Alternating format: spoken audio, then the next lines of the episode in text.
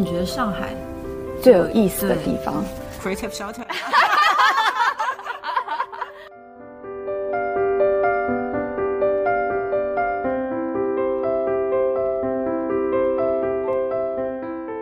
我们就开始吧。嗯，Hello，大家好，我是丁猫，我是瑞秋。今天非常开心能够在 Creative Shelter 录城市有意思的第一期播客。我们呃现在所处的位置呢，就是 Creative Shelter 在博会的这个空间。然后坐在我面前的就是 Creative Shelter 主理人心怡，跟大家打个招呼吧。Hello，大家好，我是心怡，然后我来自 Creative Shelter，很高兴认识大家。欢迎，欢迎。我不知道，就是听众朋友们之前有没有来过 Creative Shelter 的空间？这家店它其实呃是在一个商场的里面，这个空间整体是非常安静的，在外面其实有点感觉不到里面是一个什么样的空间。我记得，呃，我第一次来这家店就是朋友带着我来，然后我进来没有多久就体验颂钵的这个过程，我很快就睡着了。我当时觉得这是一个非常神奇的体验。哦，我刚刚也在那里躺了一会儿。我第一反应是怎么比我家床还好睡？对，这个就是我我对于这样一个疗愈类型空间的第一感受，就是你可能进入这个空间，你立马就进入一个很疗愈、很很让人放松的这样子的一个空间。然后我因为有听说心仪在做 Creative Shower 之前，是把自己家的客厅开放出来，做了这样子的一个类似于社交一样的一主题体验，对。嗯，我想了解的就是，心仪在做 Creative Share 之前，是已经，嗯，已经感觉到了这是创业的一个契机，还是说想要去解决个人的一些疗愈的问题？嗯。呃，我觉得这个问题问的特别就是有意思，嗯，我觉得也就是让我能够一秒回到最初的那个样子。就其实啊，最早其实是二零一九年的夏天嘛，然后当时其实我也是刚刚呃，就是自我探索之旅完成，然后回到自己的家乡上海，觉得就是说上海其实它是一个蛮。就是蛮综合的一个移民城市，所以其实是有很多来自世界各地、全国各地的嗯人到这个城市来打拼。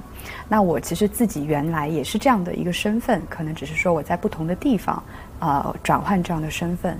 所以我其实特别理解，就是当你作为一个异乡客，在一个城市，特别是一个嗯超超大型的。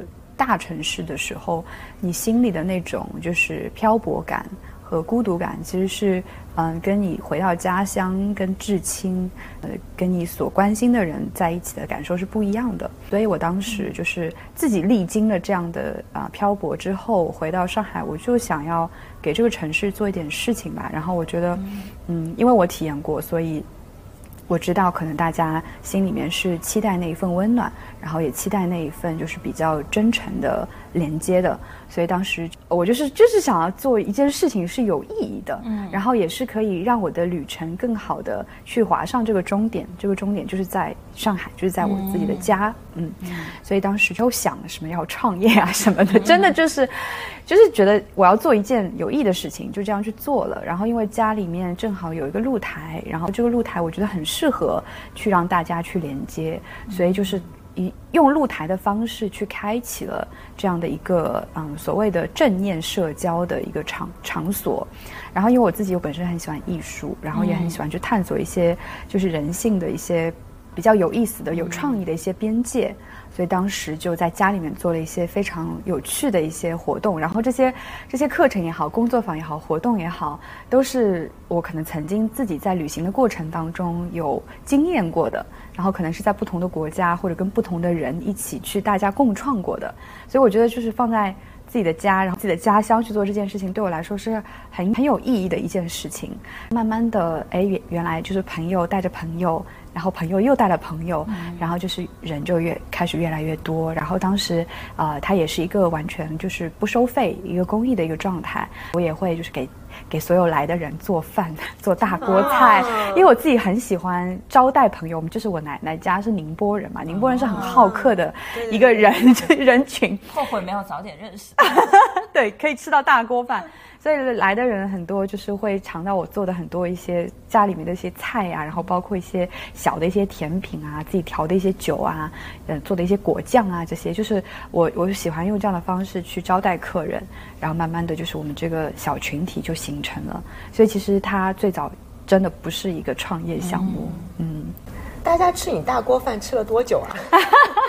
大概吃了嗯几个月吧，一直吃到二零二。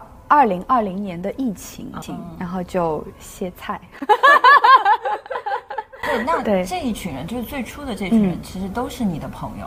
对，朋友或者说朋友的朋友，因为其实我觉得年轻人交朋友没有那么困难，就是大家可能啊三观比较一致，然后喜欢的东西有一些交集，对，志趣相投，他聊两句，然后觉得哎不错，然后会想要去聊一些更深的东西，可是一来二去就。陌生人也可以变成朋友，然后又是在家里面这个空间，家会更 cozy 一点。嗯嗯，这个点还蛮有趣的。大家都讲我们上海人人情冷漠嘛，所以很多人觉得我不是典型上海人哎。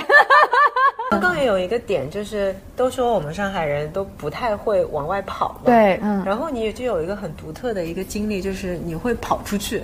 然后在在外面，不管是出国啊，还是去其其他城市啊，都有这这一段经历。又回到自己家乡，嗯，这一段旅程对你来说，现在来看啊，有什么不太一样的地方？我觉得就是，如果放在现在的九五后或者零零后去看待这件事情，他们可能会觉得，呃，我们不是都这样吗？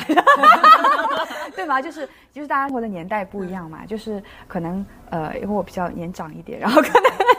我们都年长一点，年长一点，差不多，差不多。所以就是可能我们那个时期的啊人群，可能对于确实对于就是啊比较独立的走出去这件事情，还是会特别的。然后我当时是因为嗯感觉到就是家里面给我的一些啊启发吧。我从小就是家里面会呃告诉我，就是说念书也不用念太好，你念个就是中等偏上就可以了。然后剩下时间你赶紧拿出去玩。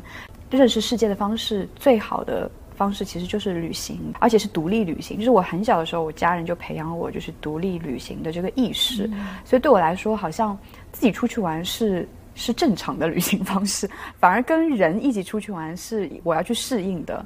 当我自己一个人出去探索的时候，我觉得是最自由、最最自由也最自我的时候，然后也没有说好像会害怕呀什么的，就就就就觉得他就应该是这样子。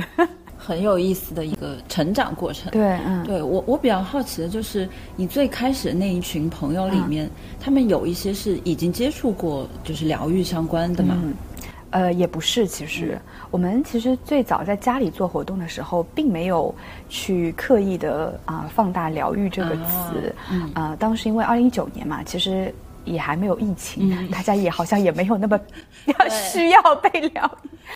呃，所以其实当时更多的可能是讲说慢下来、静下来，然后可能正念啊，然后带着觉知啊，然后带着好奇心啊，就类似于这样的。因为其实当时也没有想说把它做成一个商业项目，其实就是，所以所有的点都是很发散的，是抽象的，就是。你觉得什么好，就告诉大家是什么。嗯，对，所以可能也没有一个非常固化的一个大家觉得哦，creative shelter 是什么。嗯，但确实这个名称是我们二零一九年的时候就就就有就有了。嗯，对，当时打坐的时候，老天就给了我这样的一个很清楚的名字，对，叫 creative shelter，然后就很坚定的沿用了。嗯。那就是你，你刚刚有讲到，就是到二零年差不多年初的时候，对，可能想要做的事情在家里面就暂停了。是，对。那是后面怎么就想到说想要把它做成是一个商业化的品牌？呃，这个也蛮出来，就也蛮有趣的，就是因为后来不是疫情嘛，但疫情就是滴滴答答、反反复复嘛，就是，所以就是我心里面其实还是想做这件事情的，呃，只是说可能在家里就没有那么合适，嗯，所以当时嗯，我也很巧，就是因为。后来是疫情呢，经济条件也没有那么好，那就从有有大露台的房子搬搬走了，然后就搬到了南昌路的一个弄堂弄堂的房子，然后也很巧，就是有一天我下楼，然后就正好看到我们家门左边的一个小洋房的一楼带带那种小花园的那个一楼的门，那个木头的门被打开，然后我看到一对老夫妻在里面扫地，然后我就偷偷的看了一眼，我觉得哎这个房子蛮漂亮的。然后我就斗胆问了他们一下，我说：“哎，你们这个房子是在出租吗？”然后他说：“嗯，他说我们打扫一下，准备找中介过来挂个牌。”然后我说：“可以租给我吗？” 对我就是，我连想都没有想哎，我就觉得他就大院子小洋房。对对对对对，但是它是一楼，就是它就是一个一楼的房子，它二楼三楼是别人住的，它本来是一个美甲店。啊，然后一楼现在就是我进去看到的时候，它就是一个小小的花园，然后里面是全白的一个四四方方的，也不大，大概四十多平。那不就正好用了吗？对呀，然后我就觉得，哎，这房子完美啊！然后我说多少钱？然后他们说啊，然后说原来要一万二，现在现在行情也不好，八千吧。然后我说哦，八千可以呀。然后对，然后就直接就是当当场聊的。那对夫妻正好也是一对，就是上海的一对老夫妻，就爷爷奶奶辈的那种。南昌路八千块哦。爽不爽？就是我们的冷启动哎，然后对，然后就租下来了，就真的就是租下来。而且我当时租下来的时候，我还没想好，就是哦，是不是我重新再去开启原来做那些活动，还会有人来参加？就我要怎么去启动它？但是我觉得冥冥之中，就是宇宙可能就是想推你一把。我刚租下来的当天下午，就有一个我的一个意大利朋友。他是专门做这种艺术类的社交的社群，然后他就跟我说：“他说，心意，我在替一个艺术家找一个就是社区的，嗯，就是艺术展览的空间。他说想到以前 Creative Shelter 在家做很多展览，不知道你现在还做不做这样的展览？”我说：“啊，怎么会有那么完美的事情？无缝 对无缝衔接。”我说：“有有有，好合适，你要来看一看吗？” 对，所以。就是我们就一下子就就一个礼拜之后，这个展览就开幕了。是一位墨西哥的艺术家，他做那种植物的装置艺术。那因为他自己本身有自己的社群，那个意意大利的那个朋友，所以一开幕就他又给我带了很多人过来。那再结合上我们原来 Creative Shelter 的一些，就是最最早期的一些朋友，就一下子这个空间就都被大家知道了。我觉得好感动，我都没有花任何钱做 social media 什么，就可能写篇推文，然后就是大家朋友圈转发一下，然后就来了很多人，而且都是很有趣的人。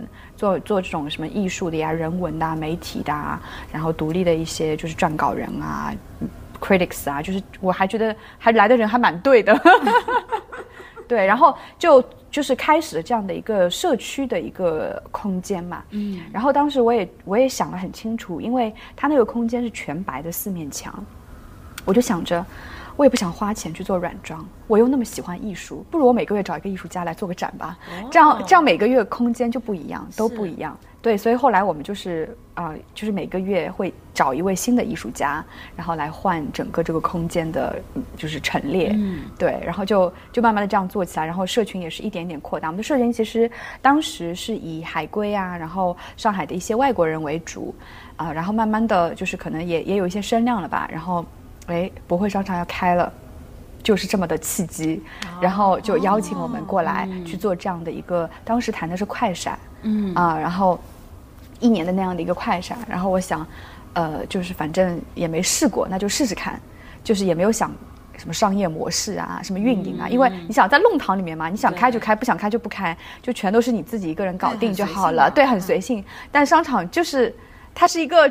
人家是一个正规的商业体，对，所以就是我们其实开进来之后，开始真正的去商业化的运作这个品牌。所以其实每次大家问我们哦，你们品牌是什么时候创立的，我都有这样的一个故事，就是哦，先在家客厅，然后二零二一年我们就开到商场，然后开始了真正的商业化运作之路，这样子。听上去就是被命运推着走的感觉。对，就是这个感觉，所以我好累哦。宇宙给了一些方向，对，自己去探索。对，宇宙说你千万不要放弃哦，就给你甜头。那你现在在，就是因为我知道你目前在上海已经有三家店了，两家两两家店，对，然后也在筹备新的这个快闪。嗯，你再回看，就是以前在弄堂或者是在洋房的，嗯，creative 的感觉和现在会有什么样的变化吗？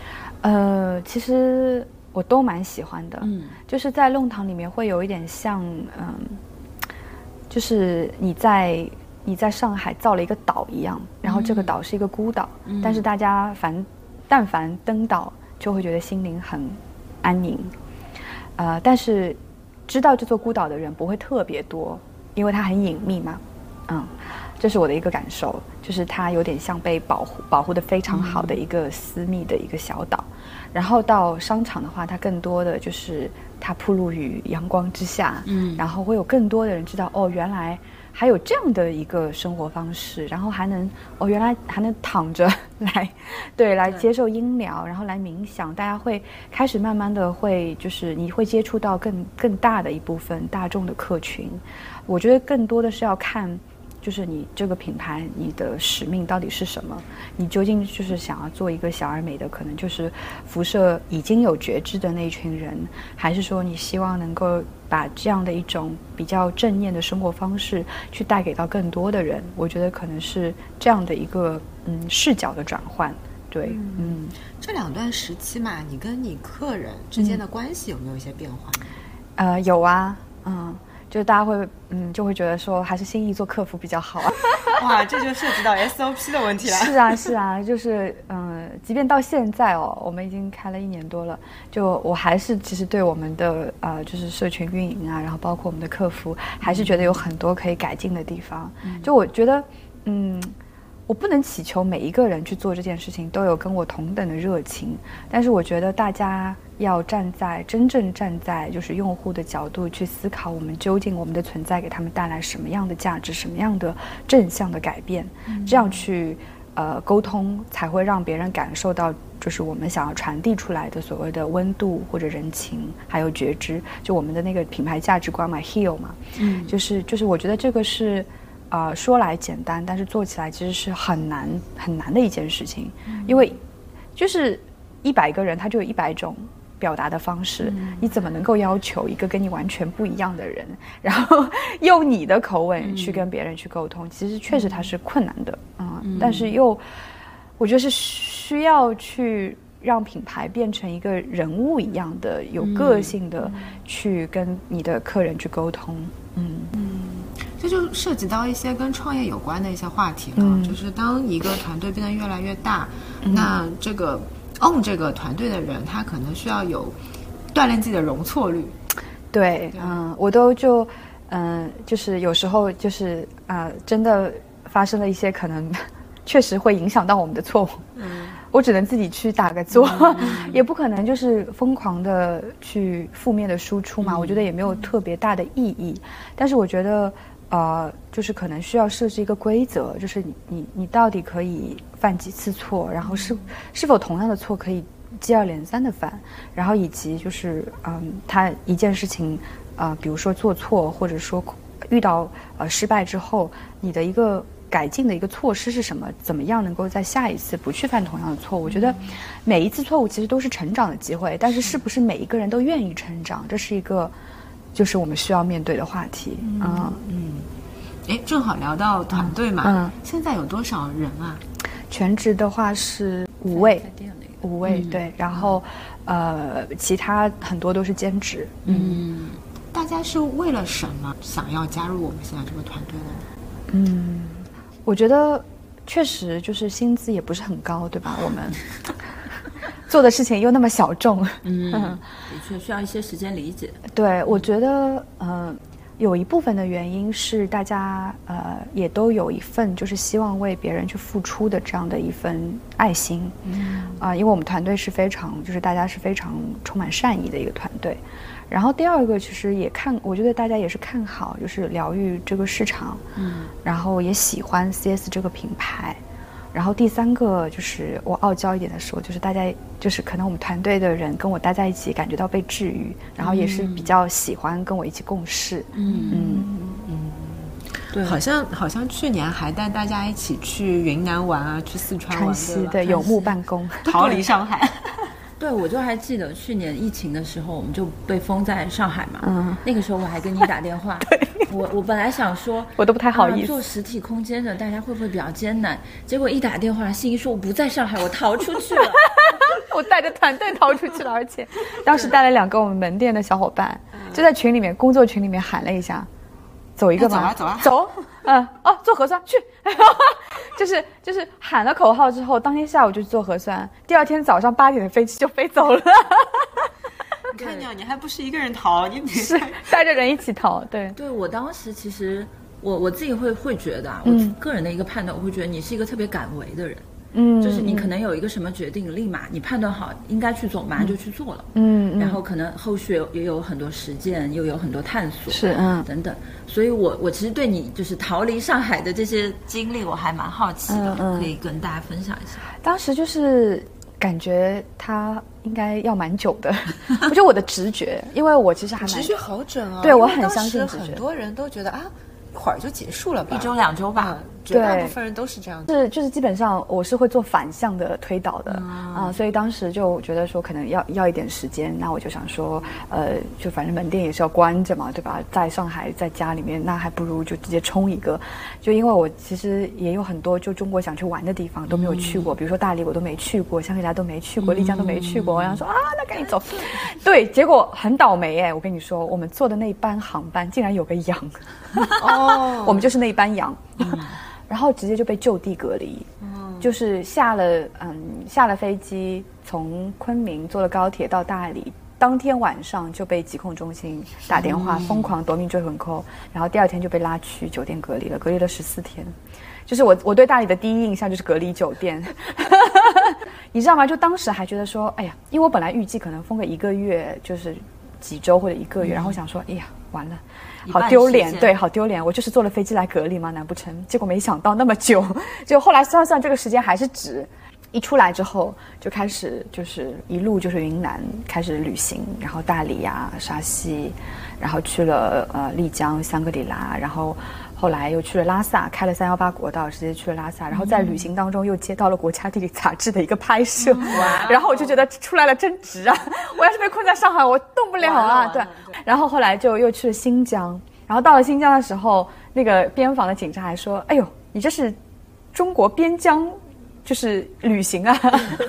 就是看到我一直是就是什么西藏啊、新疆啊这些，对，所以就是那一路一直我们从三月底。啊，一直到七月初才回的上海。嗯，在在这个过程中，就除了你旅行，就是玩的部分，嗯，你有去想，比如说你你的这个产品的。形态是不是就不只是在某一个固定的空间？对对对对对，当时就有做很多线上的课程，嗯，就是边玩边接企业客户的单订单，然后边就比如说直播课啊，然后录播课啊，然后包括一些就是线上的一些品牌的联名合作。我们当时还跟 BOSS 做了一场七天的，就是冥想的一个合作，就是当时还接了一些就是企业客户的对合作的订单，我觉得还蛮好的。然后当时就一下子打开了我对于 CS 的一个。新的一个认知，嗯，就是可能我原来，呃，当一切都安好的时候，就觉得哦，守住两家店就好了，嗯。但是当两家店没法守的时候，你就会发现，哦，原来我们我们品牌那么有生命力，就是原来做线上也会有人买单，哎，就会发现它它的延展性会非常强，嗯，对。我觉得刚刚那一段还蛮有趣的，就是我们一开始聊，哎，心怡在创业之前先去向外去探索，然后一九年回来，哎，想要安定一下，然后跟朋友们一起有了一个小空间，然后后面又有了两家店，想要去做更加正规性的一些经营，然后突然又因为外界的一些环境又游牧了，又开始游牧，然后游牧的过程当中又开始探索到自己新的一个一个方向，就整个过程它是一种流动的一个感觉，就像人生。是的，就是因为其实能量本身它就是要流通的嘛，就跟金钱一样，它是一个流通货币嘛。这个比喻有一点厉害，就是要进有有进有出，你才可以一直有新的就是事件会发生。嗯，是，不然就是一个银行啊。哎，你这些人生哲理是通过做 creative shelter 然后自己悟出来的吗？嗯，我小时候喜欢看书。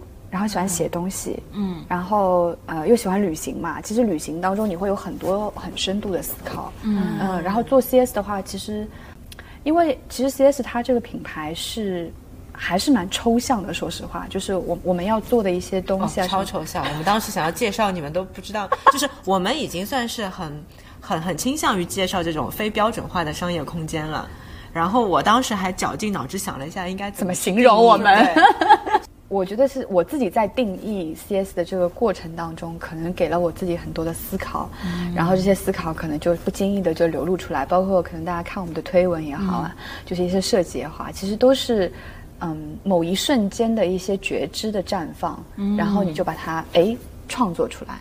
其实对我来说，做 CS 更像是我在做一件艺术作品。嗯嗯，它是一种表达。所以为什么大家会觉得哦，你们 CS 好像一点都不商业？为什么没有那种商业性？因为你去看艺术家的作品，他不会特意去为了卖掉而去把自己去迎合这个市场嘛。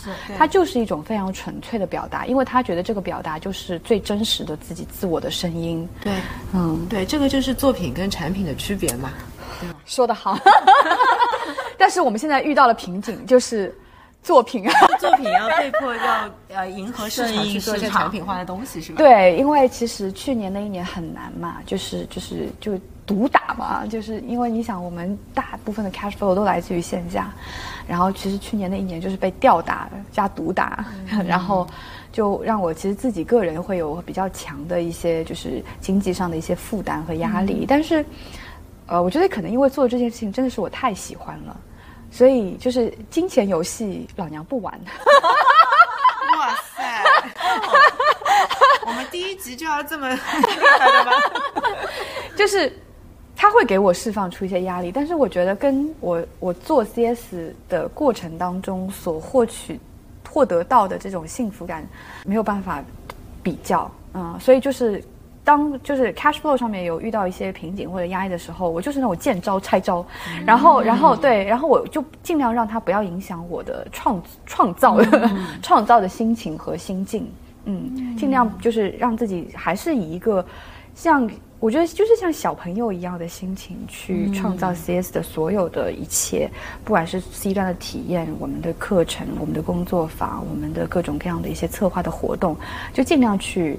呃，把自己去变到一个零的一个状态，嗯，归零的一个状态去创作。我觉得，嗯，做什么东西啊，就像就像我们创业也好，还是干什么也好，它它有一种平衡的一种感觉。对。就像市场平衡一样，是的，是的，嗯，对吧？然后有一个无形的手去掌控你要不要往前去扩张，还是往回去收。对我感觉你你你还是蛮听自己的直觉的，对，就是就是当发现有一些机会点的时候，你就会去抓住，嗯，然后发现前面一条路堵住了，然后你就会去绕一下，去到另外一个方向去。对对对，别别跟自己过不去嘛。对，而且而且有时候我们就会很容易被自己的欲望反噬。嗯，对。就如果说当时你们一下子扩张扩张了好几家店，嗯，可能可能我们就垮了。都不是你心目中的那个 creative shelter。是是是是，包括其实就是我们现在不是也在正好是在融资嘛？其实我们在看，就是说我要找的钱到底是什么样的钱？嗯，就是我要找的那个 good money，那个那个 good 那个 kind，到底怎么样去定义它？因为其实。呃，金钱可以让你变好，也可以让你变坏。就对，就是我们既然是创业嘛，就肯定还是希望是一个善业。所以我我可能是比较理想主义的吧，但是我相信我是可以找到这个真正就是 believe in 我们在所做的这个事情以及我们的这个使命。因为我们的这个使命，我一直觉得我我做的不是啊我这一世的事情。我也跟我们团队一直这样说，我们做 CS，我们做的不是这几十年、十几年。的事情，我们可能做的是一个几百年、几千年的企业，就是可能因为我原来学奢侈品的一个嗯背景吧，就是我会觉得我要做的品牌，它一定是可以历久弥新的。我不想做一个就是可能割割大家韭菜，然后收割一下，然后就卖掉或者没有了。那跟生命是一样的。你说我们都活着，但是可能有些人他。死掉之后，可能二三十年之后就没有人记得他，他就像没有存在过一样。但有些人可能像伟人，嗯，就是像爱因斯坦，或者说像牛顿，像什么特斯拉这这样的人，他他的存在的生命周期可能只有几十年，不到一百年，但是他竟然可以被世人几千年之后都能够记得。那我觉得，我要我如果要做一件这样的事情，我就是希望他能够存在于很久。天哪，我觉得你的能量真的是这几年飞涨。对，因为如果你有这样的一种心态去做你的品牌，去做你的这个事业的话，你就不会被眼前的这些鸡毛蒜皮的小事所牵绊。小事它一定会存在，但是这这只是这个世界的游戏啊，你可以不玩呐，嗯，你可以玩更远的游戏。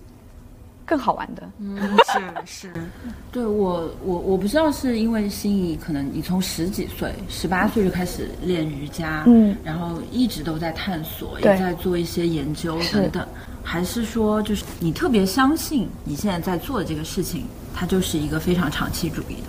我觉得两者都有，哎，两者都有。然后，呃，很小的时候开始接触瑜伽，会让我对自己有非常，呃，深的一个觉察。嗯，就是我会知道，啊、我我在这一段时间我是一个什么样的状状态。那我觉得人有对自己有一个觉察，其实非常重要的，因为我们很多时候都是潜意识，就是在生活嘛。对，嗯，然后第二个的话就是，我本来就觉得历尽千辛万苦，我也走了很多弯路。你想，我大学学的房地产，硕士，大学学的房地产，哎，不然我怎么会开到商场啊？你这个人也是蛮复合的。复合吧。我跟你说啊，我大学学的房地产，我硕士学的时尚与奢侈品管理，然后我现在做疗愈。很多人说，哎，心怡，你这弯路走的也太多了吧，一点关系都没有哎。后来我发现，冥冥之中它全是安排好的。你想，我现在我们这个品牌是中国第一家开到商业地产的疗愈品牌，对吧？嗯，然后因为我学的是奢侈品，所以我在做 CS 的时候，我是用做奢侈品的这个品牌理念，品牌理念去做 CS 的，我不会去想要做快销那样的方式去做 CS。所以其实我觉得，不管是原来就四年念了个房地产，还是两年念了个奢侈品管理，其实都没有走弯路。它好像就是啊、宇宙冥冥之中就是让你要去。就是让你去走完这一些所有的小石子路，最后才让你走到这个平坦的大道上面去。回过头看，这些路都没有白走，它是在帮你一点一点送向你的使命的起点。就是当我在学学这些房地产也好，时尚也好，它都还没有开始，就是使命你都还没有在起点上，还在为你铺路。对，还在为我铺路，慢慢的才把我送到了我现在的这个使命的起点。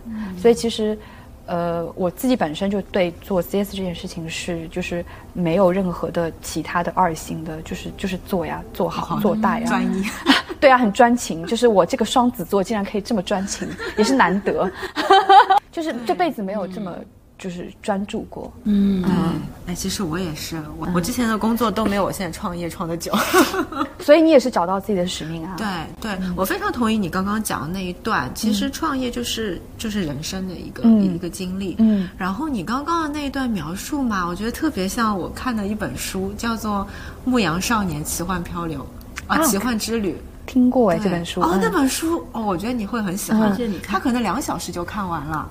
然后我，好像是一本心理学的书吧？这本是嗯？，它其实是一本童话。哦，童话啊。对，嗯然后你刚 你你刚刚的描述就有点像是里面的少年，哇哦，嗯原来我还有少年心哎。讲的是一个牧羊少年，他去寻求自己的宝藏的一个故事。嗯然后，然后一开始他是有一个冥冥之中就会有很多人去帮他，然后他就觉得哇，上帝都在帮助他去寻找他的那条道路，去寻找他的宝藏。然后半路会遇到很多挫折，嗯但是会有很多人去帮他解决，嗯以及他自己的强大的意志，去解决这些问题。然后最后他就回到了一个原点，发现原来宝藏就在心理不说了。啊，对，但这个故事真的很不错，我建议你可以看一看。好哎，好哎，对、嗯我每过一段一段时间都会拿出来再看一看，反复的读看完之后就觉得哇，又充满着力量。嗯嗯，对，我觉得 CS 可能就是你的宝藏吧。嗯，嗯，我觉得应该就是了，嗯，对。同时我也在想，我们这个节目到底应该怎么定义啊？又讲商业，又讲疗愈，又讲个人。对，就是那我在这个地方稍微讲一下城市有意思，嗯就是 终于 Q 回来了我们我们这个播客它是阿 Q 制作，但是它不叫阿 Q 商业观察室，因为我们觉得它已经够商业了。嗯阿 Q 本身它在讲的这些商业的内容，但是在呃我们在做阿 Q 过程中，其实发现城市里面有很多有意思的人，像你。对吧？还有很多跟你一样的，就是他非常有能量，而且很坚定的。嗯他在做一些小事业，或者说他在某一个行业里面想要做一些创新和改变的嗯事情。所以当时我就想到了“城市有意思”这个另外的新名字，我们想把播客就是围绕“城市有意思”这五个字来展开。嗯所以它一定是，首先是有意思的人，嗯，然后他在做有意思的项目，嗯，而且他是跟个体成长和嗯、城市有关的。那我觉得他的想象力就很大，很大，他不一定只是在讲商业的东西，嗯，包括就像心仪这个人一样，超符合。我觉得第一期请心仪就请对了，真的把这个基调定好了。你们这是捧梗王哎，什么就是捧梗。对，前两天我和瑞秋，我我俩在讨论的时候说，其实城市有意思，它也可以。走到户外去，嗯，走到大自然，嗯，对他，他也去的可以去到很多地方。他我们不一定只是在讲城市本身，但他是从一个小小的一个呃细微的切面去引入的。那可能今天我们在讲疗愈，在讲一些跟身心灵相关的，可能以后我们也会去讲很宏观的，包括也会走到就是比较商业化的那一面。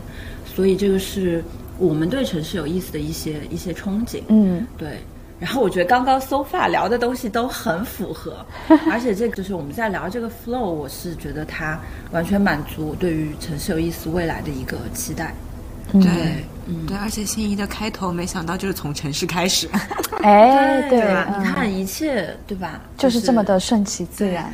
那以前的那些朋友，就是会去弄堂那些朋友，现在还会来商场里的这些空间吗？呃，比较少了，就是因为有很多都不在中国了。哦，对，我们当时有很多，呃，一些外国的朋友啊，然后一些就是可能 A、B、C 啊这些都其实已经都离开了。确实，我身边大概有百分之九十的外国朋友都离开了。嗯，对。你现在在看，就是我们现在，呃，它终究有一个锚点是跟疗愈有关嘛？是。那我们现在在看疗愈这个点跟上海这个城市，你觉得？我们又经历了一个很特殊的一个一个二零二二年嘛，那我们现在在看疗愈，嗯你觉得跟这边的城市人有没有一些关联性？嗯，我觉得其实就是一座城市就像一个人一样，就是我们每一个人多多少少也都需要被疗愈，因为从婴儿然后长成成年人，其实你会受到很多外界的一些影响。嗯，不管是原生家庭也好，还是你的你的社会关系也好，那城市如果像一个人的话，也是一样的，就是它会是就像一个容器一样，它会要承载很多需要变动的一些事情，然后一些可能不可控的一些事件，所以其实从城城市本身来讲，肯定肯定是希望就是说城市，嗯，它的一些呃节点是能够让你看到。感觉到你被这座城市有关心着或者温暖着的，所以我觉得可能这个是一些就是公共事事情吧，就是可能不是我们可以考虑的，但是是我们愿愿意去跟呃一些啊机构去合作的一些政府的机构去合作的。比如说，我觉得我我原来在旅行的时候去过很多城市，包括原来在巴黎也住了很多年，但我从来没有去过一个城市像阿姆斯特丹那样，每个人都那么快乐的，嗯，就是。即便你闯一个红灯，或者说你骑自行车，你刹车撞到了前面那个人，我跟你说，如果但凡它发生在巴黎，你都会被骂娘，就是啊，大家就会觉得哦，你有病吧？就是啊，你为什么要这样子对我？就是因为他住在那里的人，他没有那么的快乐，他的幸福感没有那么的高，他对这个社会是带有抱怨的，所以但凡一件很小的事情都可以击到他。但是阿姆斯特丹就不一样哎，就是我，就是我作为游客，我都没有感觉到我是我是好像不受待见，或者说因为我没有讲荷兰语而融入不了这个社会。我我我在马路上可能就是真的就骑车撞到人，但是说 It's OK，就是给你一个微笑那种，你就会觉得啊，就是好快乐哦，怎么我连撞到你你都那么开心？就是，但是这个是城城市，嗯，它传给你传递出来的一个很正向的一个信息。然后我觉得一个城市它有魅力的一个，或者说能够让啊来来到这里的人能够留下非常呃深刻的回忆的印象的，其实是住在这个城市里的人嘛，就是他们的风貌、他们的精神、他们的状态会影响这个城市的一个脉动。所以其实我觉得，嗯，就是上海，当然它发生了那么多事情，它一定是。要给它一个时间去慢慢的重新的，呃整理，然后去嗯呃重启。但是，作为就是生活在这座城市里面的我们的每一个人，其实也都需要去啊给自己一些时时间和空间去疗愈自己。嗯，你你觉得就是这三年下来，因为刚好也是你的创业的起步，对对对，你你自己感受下来，你你最大的一个变化是什么？我最大的变化是，嗯，我觉得我会，我更会为别人思考了。嗯，就我因为原来可能我也是自己独行侠惯了，就是我觉得哦，什么事情就是我开心就好了。但是因为做 CS 这件事情，会遇到很多很多很很多很需要你去带着觉知，去站在对方的角度去思考的一些一些嗯时刻。所以一点一点一点点，就是我会发现哦，我越来越会去为别人去思考，越来越可能啊，能够看到自己的同理心被滋养出来。嗯，善意越来越大了，能量也越来越大了。嗯，对，然后也因此能够吸引到更多就是志同道合的，或者说他他也相信，对，就是疗愈是一种能量的人。是的，是的，是的，因为其实呃，我觉得现在就是。大家可能呃，每一个人在意在乎的东西，都会多多少少在这三年之内都有一点发生改变吧。就大家的生活习惯啊、消费方式啊。都都会有多多少少可能更往就是情绪价值，更往就是，呃，就是精神上面会去有一些变动。可能以前就大家都很喜欢买东西，然后就是存越多东西越好。我也过过那样的日子，但你现在会发现有很多这种中古店啊、二手店啊，其实就是大家其实已经在开始慢慢的让这些物质的东西去离开自己的精神，就精啊就是自己的生活，然后可能更希望能够在精神上有共充盈。其实我我觉得。呃，就是一个人的尊严，其实不是用物质堆砌起来的。但是可能我们大部分的人都会要经过这样一段，以为就是可能是用物质、用社会地位去啊建构自己的社会尊严的这样的一个过程。但其实真正的可能，你比如说你周末然后跟朋友一起啊出去小就是喝杯小酒，然后。如果你聊的话题是非常有趣的，呃，不管是就是啊社科的呀，还是人文的，然后包括一些人性上面的一些思考，包括历史啊这些东西，就是大家就会对你这个人肃然起敬，而不是因为你今天你去来大家一起聚会，你带了一颗很大的钻石，然后 或者很闪耀的一个某一个指手表啊，或者背了很漂亮的包，他可能只会觉得哦你有钱，然后呢，那。不可能就大家像雕塑一样看着你吧？就是人和人之间一定是要有产生精神上的互相欣赏，才能够彼此建立这种这一份尊严的。所以我觉得，其实人要活的就是有人格尊严，其实还是得真的就是花时间去真正的去走进自己的内心世界，然后去理解自己，去关心自己。嗯嗯，对，非常同意。因为回想一下，就是我是怎么进入这个疗愈的过程。也是差不多在二零年初的时候，我当时是看，呃，也是朋友推荐，就是有有正念的课程。啊，那个时候我还在想，吃饭也要正念，这是一个什么样子的课程？很奇怪。但是我我就听着那个音频去做了一段时间的尝试之后，我慢慢发现，我以前从来没有觉察过自己，就是我完全没有关注过我的身体是怎么样一个情况。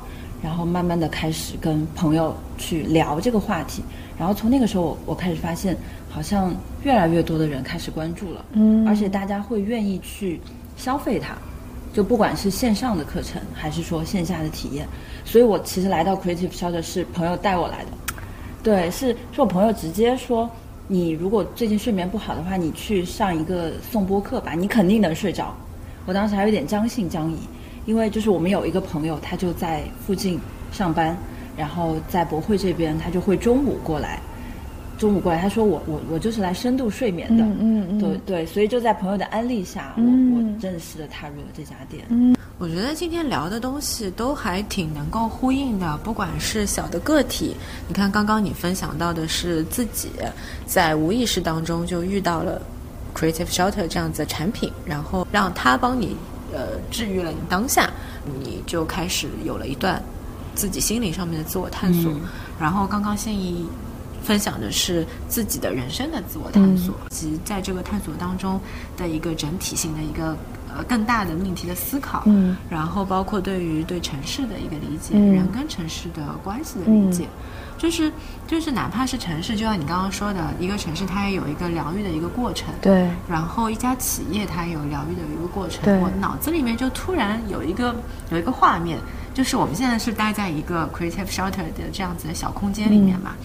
其实整个城市它也是一个空间，对，只不过它的一个容器是容纳的一个气度会更大，是，只只不过它是无形的，对，但是它里面的内容是流动的，对，它是有一个治愈的方向，人们的一个气运是根据它的一个整体的一个基底，嗯。然后去形成不同的那种场域在这个里面，嗯，然后它这个场域它是会流动的，对它会变的。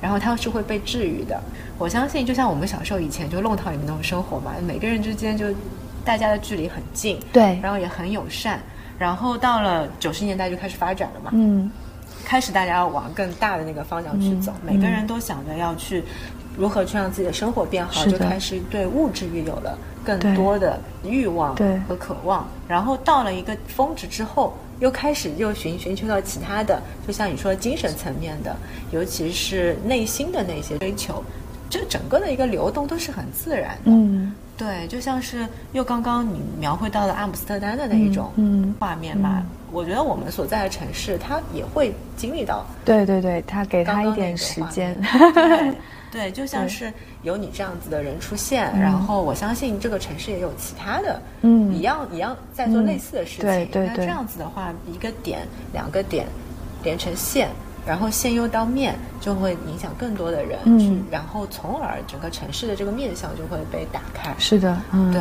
那城市就会更加有意思。对，城市就会更加有意思。我们点题了，在 对，因为我还想到一个刚刚想问的，就是，嗯，因为其实我能感觉到心仪在这个过程中一直在成长，在探索。嗯，那到了现在，就可能你在做经营了，嗯就你在经营一个品牌，经营几家空间了。是。那你有没有想过 CS 未来它会朝哪个方向去走？有没有这样的一个图景？有哎，其实，嗯，就是说句说句大家不要见笑的话，其实我们对标的公司一直是 Lululemon。啊，嗯，因为我自己本身很喜欢 Lululemon，、然后呃，其实我一直相信，就是说这个世界上任何一种精神状态是可以找到一个对应的物质的，就是它永远是可以 match 到的。那这个世界上任何一种物质也可以到找到跟它同频的一种精神状态。那其实 Lululemon 它是造了一条啊、瑜伽裤嘛，然后开始就是慢慢的发展，然后现在它代表的是一种就是 well being 的一种精神。嗯，那我们其实可能是反过来的，就是我们可能是先有了这样的一种 well being 的一种态度和精神，然后未来其实我们也会有自己的产品，对，就是它是两个。不同的方向，但其实我们汇合的点是一样的。然后包括我们也很在意我们的社群，嗯，然后 Lululemon 也很在意他们的社群，所以其实有很多地方，我是觉得就是呃，我们很希望能够做成像 Lululemon 这样的一个倡导健康生活方式的一个全球的一个品牌，全球性的品牌。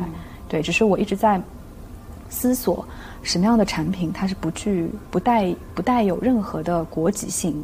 人种、性别，然后又是大家可能都会是就是在疗愈的这个场景当中会想要使用到的，嗯，就是我希望能够做成呃这样的一个 global 的一个 well-being brand，、然后又是 B code 的这样这。个品牌的构想是我听到的还蛮前沿的一个构想，因为从从营销的一个角度去看嘛，其实。其实大家都会很刻意的去把品牌人格化，嗯去锚定一个人设，她是一个女性，她是一个年龄、嗯怎样的。嗯然后你刚刚讲的是一个是一个跨性别、跨跨国籍、嗯跨年龄的一个、一个品牌，就还蛮有趣的。哪怕是奢侈品，它其实也能够赋予到一个人身上。对对对，没错。好难啊，这样子。呃，是难的，对，所以就是没有在做产品嘛，现在就是可能想要想要做的东西，希望不是这个浪费这个社会资源吧，就是我还是想说，可能做的东西是大家真正使用得到的，而且能够给他们带来正向的改变的产品。嗯，很很期待，就是因为我相信以你的理念，包括你可能在过程中能够结识到的人，也会帮助你去实现就是这个路径。嗯。对我刚刚还想问一个问题，我能感觉到你在过就是你在创业过程中社群的变化，嗯，可能以前就是朋友，对。就是身边的朋友，对。非常熟悉的，对，然后到后来慢慢有陌生的客人，是。然后客人有又 又带其他的朋友进来，对。你现在怎么去定义你的这个社群？然后怎么样去把陌生的人给，尤其是有一些他可能未必很了解疗愈的人，怎么样聚在一起？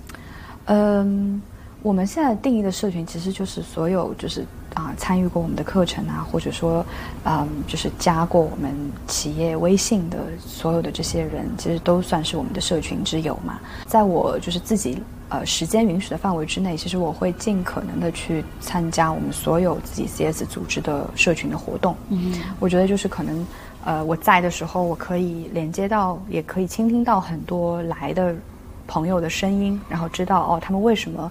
会了解到我们，然后他们又如何选择参加我们的活动，然后他们有什么样的反馈？我觉得这个是可能我自己本身对于社群的一个嗯，想要去付出的一一部分。然后其实剩下的我们正我们问的也蛮好的，我们正在设计，就是我们的社群的一个就是迭代的一个机制，就是运营。因为觉得现在可能也是遇到一个瓶颈吧，我在想怎么样能够让我们社群非常。有点像元宇宙那样子的，就是怎么样是自发的，可以自己去运运营一些社群的活动。包括我们之前有发过一篇推文，叫 Wonder You，就超人计划。嗯，我们希望就是可能 CS 利用它自己的空间优势和原来做活动的一些。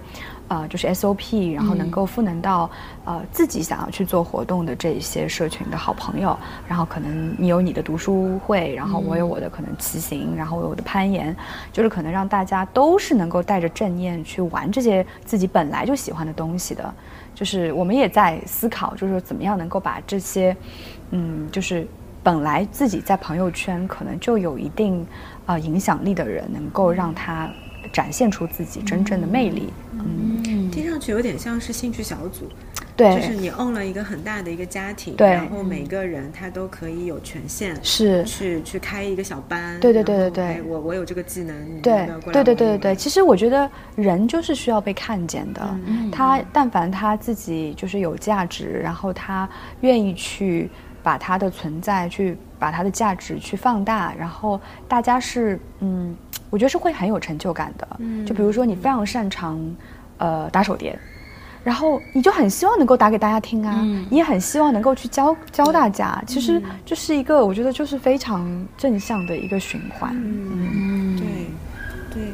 其实我们那个社群嘛，也有这样子的构想，就是就是就差差差开话说一说啊，就是就是当然播客我们两个自己录，但是有一些活动，它可以有一个 host 的一个机制，对对对，那你可以自己去 own 一个一个一个名字，然后然后就主持一场活动，跟大家去分享，嗯。对对，我觉得女孩子做创业怎么都是这样子，就想啊哇，大家一起变得更好。因为因为原来在原始社会的时候，女性不都是每个满月都要围坐在一起跳舞啊，围着篝火要那种呃 female 那种 circle 啊之类的嘛？就是其实我们女性是，我觉得是一个非常团结的团团体。是，嗯是，看见很多人，帮助他人。对啊，我们就是柔情似水嘛。反而这样，我们做的事业才会越来越长久。对啊，对吧？嗯，对吧？我最后认真问一下，嗯，就是你觉得最有意思的城市是哪里？然后你觉得上海最有意思的地方在哪里？哦，最有意思的城市，巴黎。啊，竟然不是阿姆斯特丹。阿姆斯特丹是给我感觉到温暖嘛？啊！但是你要说真正的有趣的，我觉得还是巴黎吧，因为它遍地都是展览和艺术，我自己很喜欢。嗯，对，哪里都是什么一个几百年的小酒馆啊、咖啡馆啊，就很有很有可以探索的地方。嗯，所以你认为一个城市最有意思的地方是在于它充满了人文的？呃，我觉得跟对，我觉得就是我可能比较偏爱这这一类，然后可能有些人他是喜欢蹦迪啊，然后他觉得哦，那就是阿姆斯特丹啊、或 柏林啊这些，就是可能就是可能看每一个人他自己爱好的方向。对对。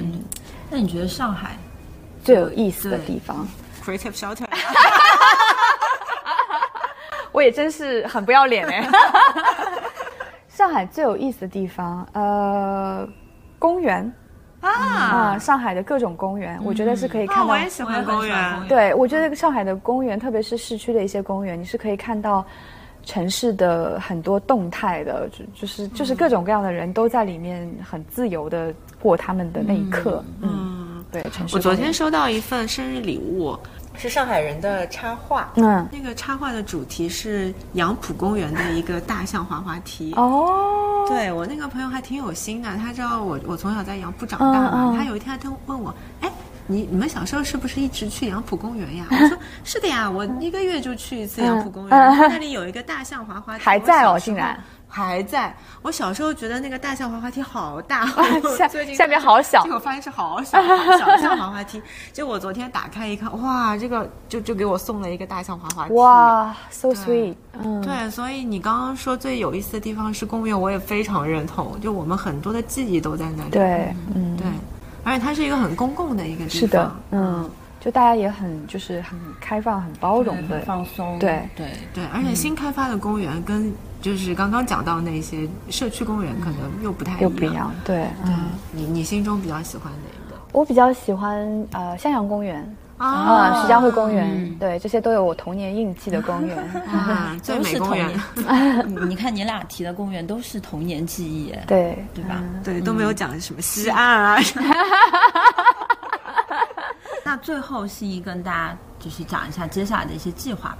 嗯，呃，我们三月十号是我们 K 幺幺的，就是快闪店的一个开幕，然后也很欢迎到时候大家来玩。哇，期待！然后我们今年每个月会有一次疗愈的旅修，啊，然后我们今年还有一个比较大的一个行动，是可能会跟乌镇这边做一个比较大的一个节。哦，对，然后。